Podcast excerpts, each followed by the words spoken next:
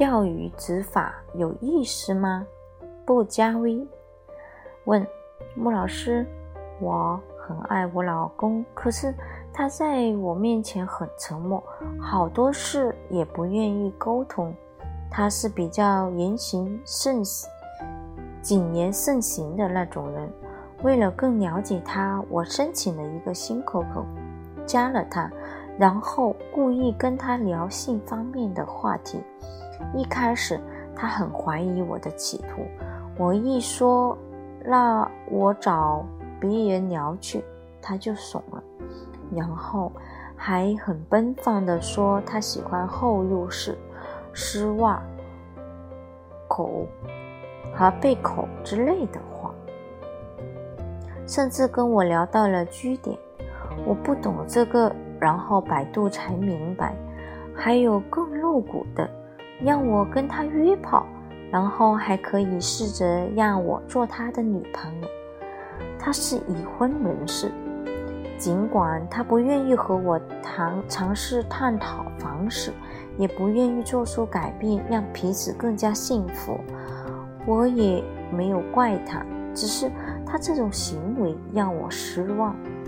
说不定哪天有女人愿意，他就跟人家发生关系了。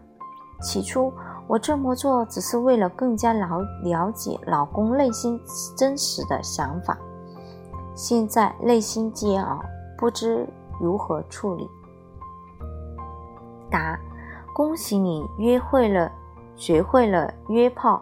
万一哪天他有外遇，你也不缺基本，就用你勾搭他的这一套，分分钟有男人排队上门。平时端着深藏不露，是逼迫与婚姻压力，以陌生人的身份仪式，不都奔放了吗？女人自作聪明的一点，就是喜欢钓鱼执法。比如有人和男朋友出国旅行，到红灯区 happy，非要男朋友交个小几万，说到此一游。你不干点什么，多亏啊！男人喝得醉醺醺的，以为女朋友红宽宏大量、善解人意，好吧，那就叫一个。拍出来之后，立刻挨十几个耳光，不都是你叫我干的吗？叫你干你就干呐！别跟女人讲理，他认为有些事把刀架在你脖子上，你都不能干。因为那是底线问题啊！你没经受住考验，就是道德有问题。可是男人的秉性本性都一样，好色花心，就像看 A.V. 会乳，路上见到美女会硬，功能正常的男人不可能对性没兴趣。那么，男人为什么要在谈恋爱和结婚时装作老实本分呢？他需要以此交换你的忠诚，以及逃避你的审查。比如，你连个据点都不懂的女生，他如果教你，你就会问：你怎么知道的？你跟别人试过？然后纠缠一堆问题。为什么你能让别人吵嘴，跟我就不能？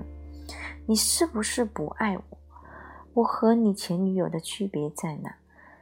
他是不是床上让你更满意？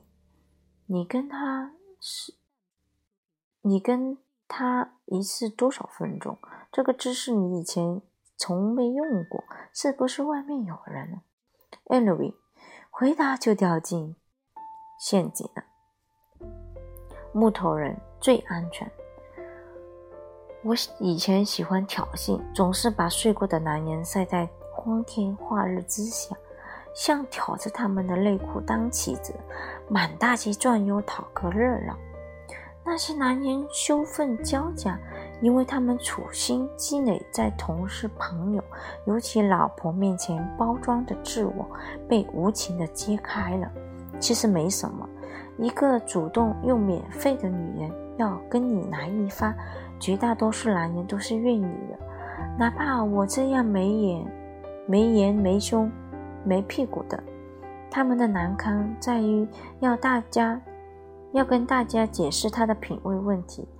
他太太会自问：为什么要找这么啰的一个女人？